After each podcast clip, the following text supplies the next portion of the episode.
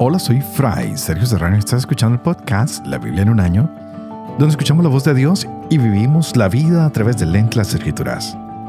El podcast de la Biblia es presentado por Ascension.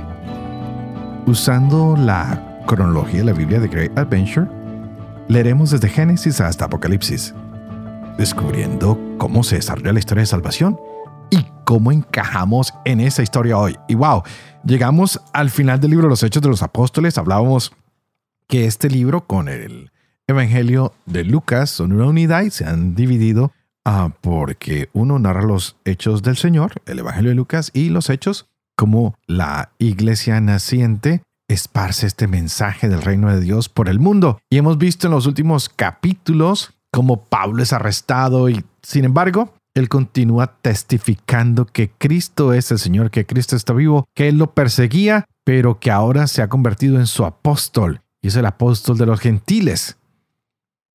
Estos judíos que están conspirando para matarlo creen que se han salido con la suya, pero en Cesarea vimos como Pablo testificó ante Félix, ante Festo y Agripa, y ellos mismos saben que se podía haber dejado libre, pero él ha pedido apelar al César.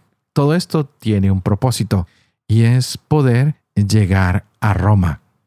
Y ahora que llega allí, que lo veremos el día de hoy, pues lo vimos naufragar, ha estado en la isla de Malta, hoy veremos ese desembarco, como estos hombres que aunque eran criminales son atendidos con benevolencia por personas que no creían en Cristo. Muchas veces personas que no conocen de Dios o del cristianismo actúan con mucha benevolencia. Ojalá que nosotros supiéramos hacer lo mismo y actuar con un amor cristiano. Pero regresando a esta experiencia que tendremos hoy en el último capítulo, veremos a un Pablo que una vez que llega a Roma, predica allí el Evangelio. Aunque él está arrestado, no deja de hablar del Señor y ¡pup! se acaba la historia y queda un poco incompleta, no sabemos qué pasa de ahí en adelante, pero en la Biblia de Great Adventure encontramos un evento clave que está numerado como el 69 y nos habla de la destrucción del Templo de Jerusalén y cómo, aunque esta no aparece en el Nuevo Testamento, ocurre después de los eventos que se han narrado aquí en los Hechos de los Apóstoles y, sin embargo, todo este evento de la destrucción del templo tiene un lugar importante en la historia bíblica porque fue profetizado por Jesús, quien lloró por la futura destrucción de la ciudad. Así que este evento, que fue catastrófico, vemos en la historia que los ejércitos romanos arrasaron completamente a Jerusalén y mataron o esclavizaron a decenas de miles de judíos. Con esto se puso fin al culto de la antigua alianza, con su sacerdocio levítico y los sacrificios de animales. Pues bueno, vamos a ver qué nos tienen estos capítulos del día de hoy. Ese era el elemento clave que los invito a los que tienen la Biblia de Great Adventure a que lo lean. Veremos entonces lo que pasó en Malta la llegada a Roma y terminaremos con los hechos de los apóstoles y empezaremos con la carta a los filipenses. Hoy, Hechos capítulo 28, Filipenses capítulos 1 y 2, Proverbios capítulo 29, versos 25 al 27. Este es el día 349. Empecemos. Hechos capítulo 28. Una vez a salvo, reconocimos entonces que la isla se llamaba Malta. Los nativos nos mostraron una humanidad poco común. Encendieron una hoguera y nos hicieron acercar a todos nosotros a causa de la lluvia que caía ahí del frío. Pablo había reunido una brazada de ramas secas. Al ponerla sobre la hoguera, una víbora que salía huyendo del calor le mordió en su mano. Los nativos, cuando vieron el animal colgado de su mano, se decían unos a otros, este hombre es seguramente un asesino.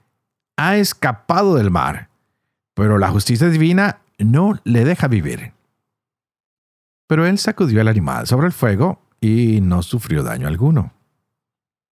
Ellos estaban esperando que se hincharía o que caería muerto de repente.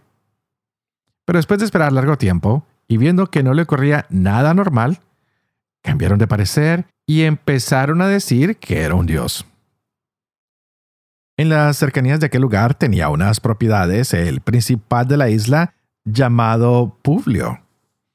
quien nos recibió y nos dio amablemente hospedaje durante tres días. Precisamente el padre de Publio se hallaba en cama atacado de fiebres y disentería. Pablo entró a verlo, hizo oración, le impuso las manos y lo curó. Después de este suceso, los otros enfermos de la isla acudían y eran curados. Tuvieron para con nosotros toda suerte de consideraciones y a nuestra partida nos proveyeron de lo necesario. Transcurridos tres meses nos hicimos a la mar en una nave alejandrina que había invernado en la isla y llevaba por insignia a los dioscuros. Arribamos a Siracusa y permanecimos allí tres días. Desde allí, costeando, llegamos a Regio.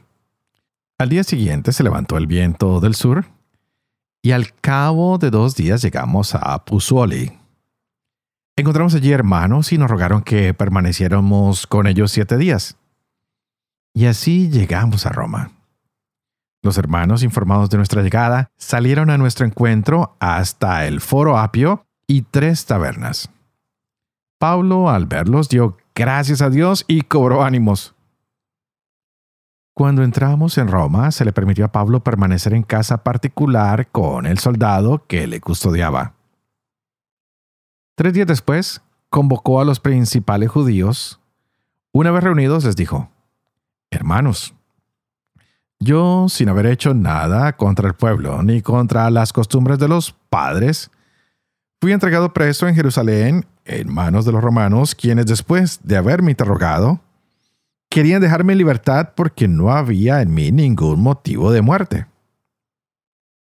Pero como los judíos se oponían, me vi forzado a apelar al César sin pretender con esto acusar a los de mi nación. Por este motivo los llamé, para verlos y hablarles, pues precisamente por la esperanza de Israel llevo encima estas cadenas. Ellos le respondieron, nosotros no hemos recibido de Judea ninguna carta que nos hable de ti, ni ninguno de los hermanos llegados aquí nos ha referido o hablado nada malo de ti. Pero deseamos oír de ti mismo lo que piensas, pues lo que de esa secta sabemos es que en todas partes se la contradice. Le señalaron un día y vinieron en mayor número a donde se hospedaba. Él les iba exponiendo el reino de Dios, dando testimonio e intentando persuadirles acerca de Jesús, basándose en la ley de Moisés y en los profetas desde la mañana hasta la tarde.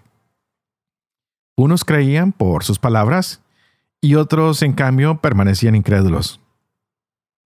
Cuando, en desacuerdo entre sí mismos, ya se despedían, Pablo dijo esta sola cosa. Con razón habló el Espíritu Santo a sus padres por medio del profeta Isaías. Ve a encontrar a este pueblo y dile, escucharán bien, pero no entenderán. Mirarán bien, pero no verán. Porque se ha embotado el corazón de este pueblo. Han hecho duros sus oídos y sus ojos han cerrado. No sea que vean con sus ojos y con sus oídos oigan y con su corazón entiendan y se conviertan y yo los cure. Sepan pues que esta salvación de Dios ha sido enviada a los gentiles. Ellos sí que la oirán. Pablo permaneció dos años enteros en una casa que había alquilado y recibía a todos los que acudían a él. Predicaba el reino de Dios y enseñaba lo referente al Señor Jesucristo con toda valentía, sin estorbo alguno. Filipenses Capítulo 1 Pablo y Timoteo, siervos de Cristo Jesús, a todos los santos en Cristo Jesús que están en Filipos, con los episcopos y diáconos. Gracia a ustedes y paz de parte de Dios nuestro Padre y del Señor Jesucristo.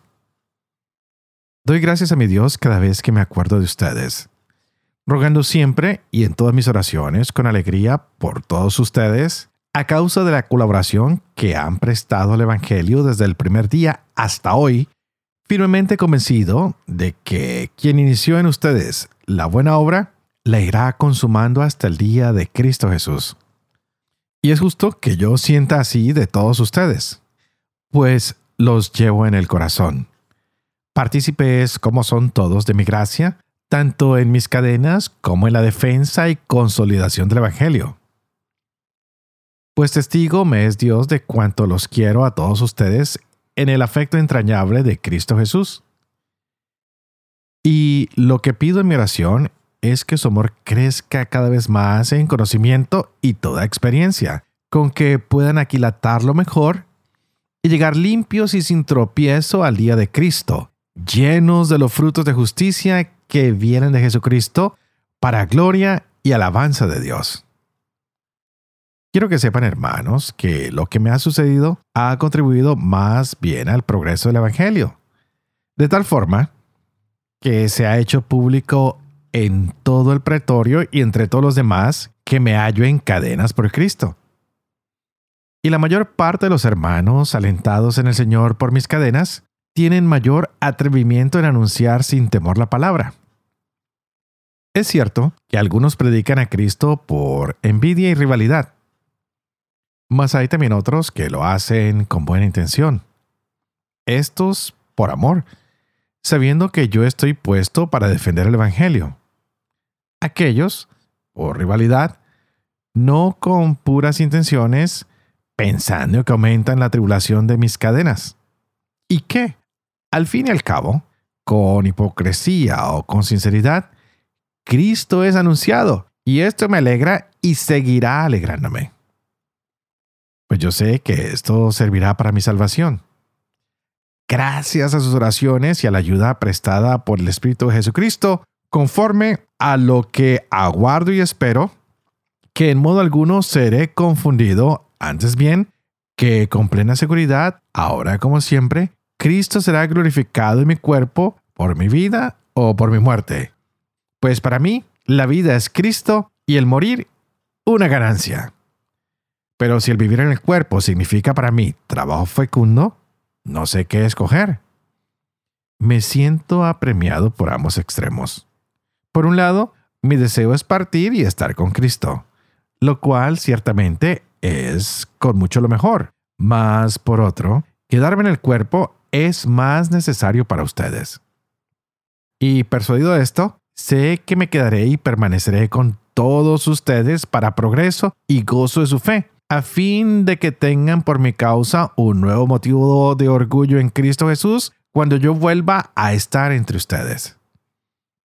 Lo que importa es que ustedes lleven una conducta digna del Evangelio de Cristo para que tanto si voy a verlos como si estoy ausente, oiga de ustedes que se mantienen firmes en un mismo espíritu y luchan unánimes por la fe del Evangelio, sin dejarse intimidar en nada por los adversarios. Esto será para ellos una señal de perdición y para ustedes de salvación. Tal es el designio de Dios, que les ha concedido a ustedes por Cristo no solo la gracia de creer en Él, sino también de padecer por Él, sosteniendo el mismo combate en que antes me vieron y que ahora oyen que sostengo. Así pues, si hay una exhortación en nombre de Cristo, un estímulo de amor, una comunión el Espíritu, una entrañar misericordia, colmen mi alegría teniendo un mismo sentir, un mismo amor, un mismo ánimo y buscando todos lo mismo. No hagan nada por ambición ni por vanagloria, sino con humildad, considerando a los demás como superiores a uno mismo, sin buscar el propio interés, sino el de los demás. Tengan entre ustedes los mismos sentimientos que Cristo, el cual, siendo de condición divina, no codició el ser igual a Dios, sino que se despojó de sí mismo tomando condición de esclavo, asumiendo semejanza humana y apareciendo en su porte como hombre. Se rebajó a sí mismo haciéndose obediente hasta la muerte y una muerte de cruz. Por eso Dios lo exaltó y le otorgó el nombre que está sobre todo el nombre, para que al nombre de Jesús toda rodilla se doble en los cielos, en la tierra y en los abismos, y toda lengua confiese que Cristo Jesús es el Señor para gloria de Dios Padre. Así pues, queridos míos, de la misma manera que han obedecido siempre, no solo cuando estaba presente, sino mucho más ahora que estoy ausente, trabajen con sumo cuidado por su salvación, Pues es Dios quien, por su benevolencia, realiza en ustedes el querer y el obrar. Háganlo todo sin murmuraciones ni discusiones, para que sean irreprochables y sencillos hijos de Dios, sin tacha en medio de una generación perversa y depravada, en medio de la cual brillan como estrellas en el mundo, manteniendo en alto la palabra de la vida. Así en el día de Cristo serán mi orgullo, ya que no habré corrido ni me habré fatigado en vano. Y aunque mi sangre se derrame como libación sobre el sacrificio y la ofrenda de su fe, me alegro y congratulo con ustedes. De igual manera, también ustedes alégrense y congratúlense conmigo. Espero en el Señor Jesús poder enviarles pronto a Timoteo, para verme también yo animado con sus noticias. Pues a nadie tengo que se le iguale en la sincera preocupación por los intereses de ustedes ya que todos buscan su propio interés y no el de Cristo Jesús. Pero ustedes conocen su probada virtud, pues como un hijo junto a su padre, ha estado conmigo al servicio del Evangelio. A él, pues, espero enviarles tan pronto como vea clara mi situación. Y aún confío en el Señor que yo mismo podré ir pronto.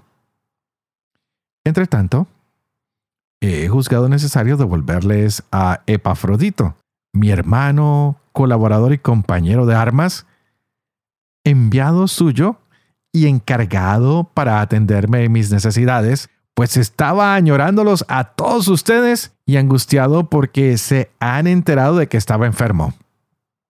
Es cierto que estuvo enfermo y a la muerte, pero Dios se compadeció de él y no solo de él, sino también de mí, para que no tuviera yo tristeza sobre tristeza.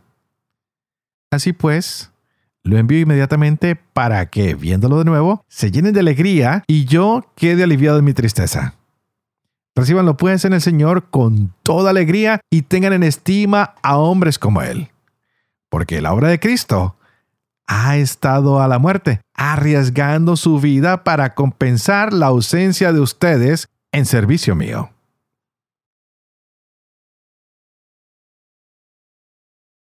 Proverbios capítulo 29, versos 25 al 27. El miedo tiende una trampa al hombre. El que confía en Yahvé estará protegido. Muchos buscan el favor del gobernante, pero solo Yahvé hace justicia. Los justos detestan al criminal, y el malvado detesta al honrado.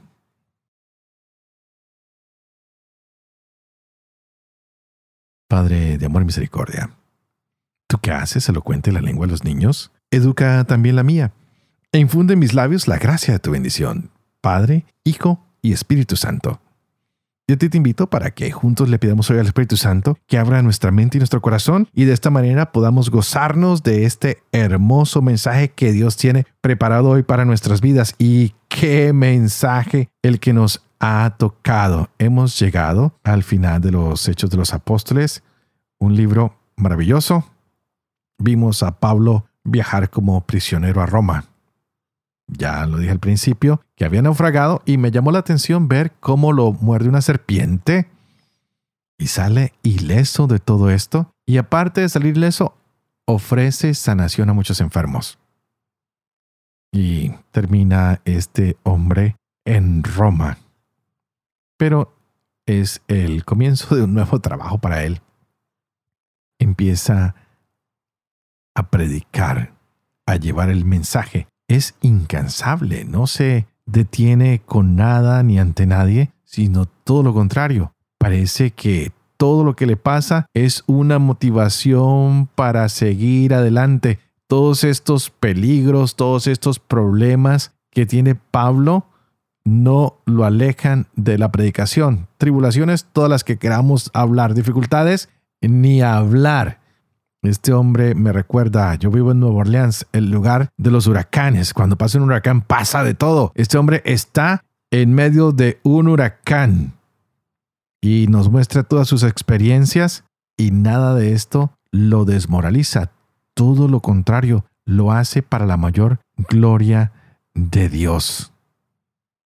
Todas estas tribulaciones que a veces pasan en tu vida y en mi vida, seguramente tendremos que verlas en algún momento y descubrir cómo Dios iba actuando en medio de ellas y cómo Él nos invita a serle fieles y a decirle al Señor, Señor, ayúdanos a hacer que estas tribulaciones, que todos estos problemas se conviertan en bendición, no solo para nosotros, sino para todas las personas que están a, a nuestro alrededor.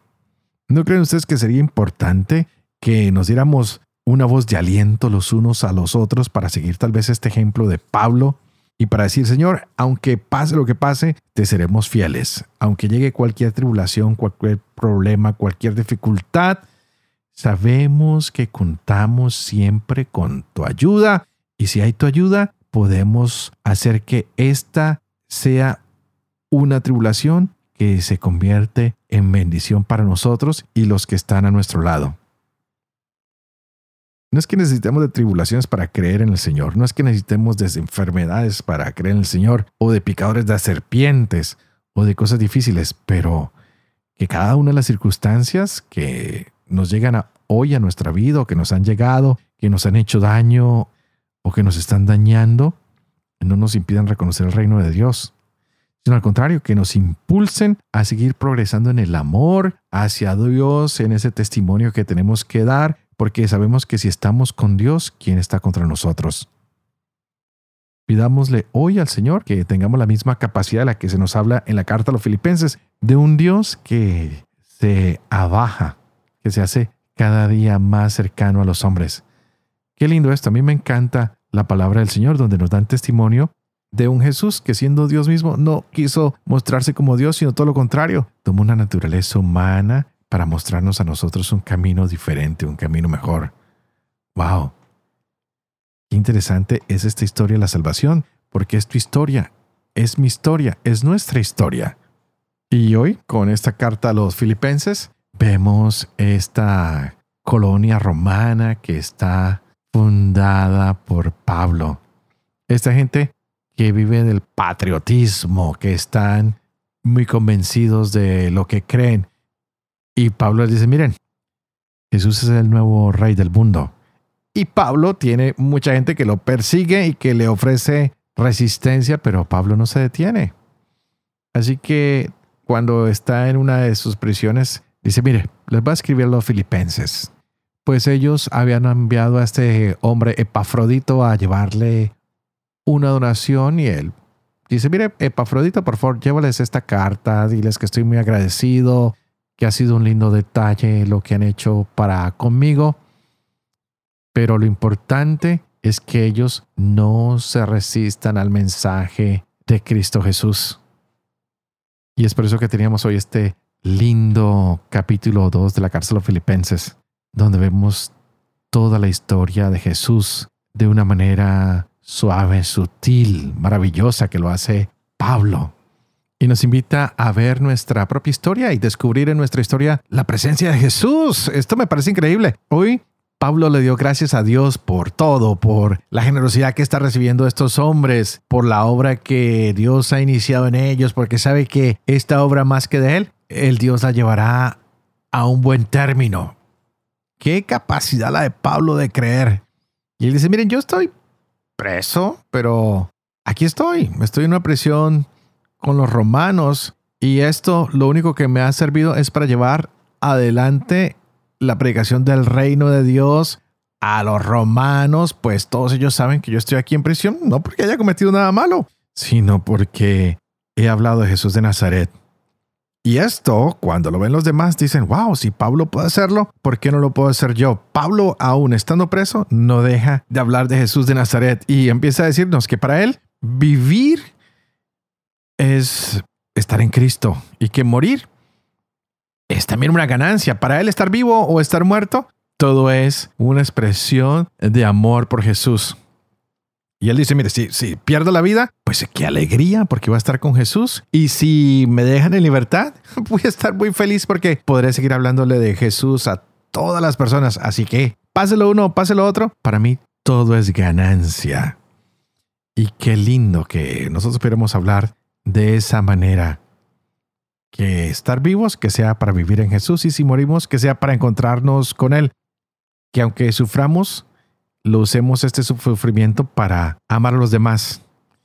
Que le digamos a la gente, miren, si seguimos a Jesús, actuemos como Él actúa. Hagamos lo que el mismo Jesús nos enseñó, a ser fieles a Dios, no a los hombres. Que el nuevo rey de nuestras vidas sea Jesús. Que no tengamos nunca miedo del sufrimiento y la persecución que nos trae ser cristianos, de enseñarle al mundo que Cristo es el Dios que se ha engendrado, que ha venido a nosotros. Que no nos olvidemos que Jesús, antes de volverse humano, tenía la igualdad con Dios. Pero Él no quiso mostrarnos esa condición para su propio beneficio, sino todo lo contrario. Se encarnó como nosotros, se hizo hombre, permite que lo humillen para demostrarnos que es obediente al Padre y desde allí entrega su vida por nosotros en la cruz. Pero Dios lo ha resucitado y lo ha exaltado para que todas las rodillas en el mundo se doblen ante el nombre de Jesús, porque ahora Jesús ha sido exaltado para que toda la creación, no solo los hombres y mujeres, sino toda la creación, reconozca que Jesús es el Mesías para la gloria de Dios, quien es nuestro Padre. ¡Wow! Creo que este día, 349 tiene que ser muy importante para nosotros.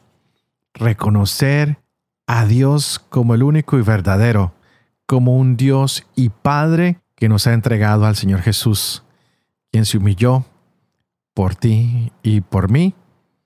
Y qué lindo que descubrimos quién es Jesús de parte de esta maravillosa narración que nos hace Pablo hoy.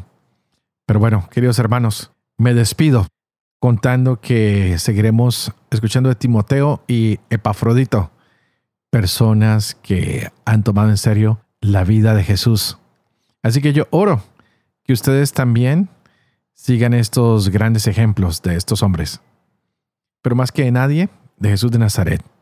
Y ustedes, por favor, oren por mí, para que yo pueda ser fiel a este ministerio de la Biblia en un año que se me ha confiado, para que también pueda vivir con fe lo que leo, lo que enseño, y que la bendición de Dios Todopoderoso, que es Padre, Hijo y Espíritu Santo, descienda sobre cada uno de ustedes y los acompañe siempre.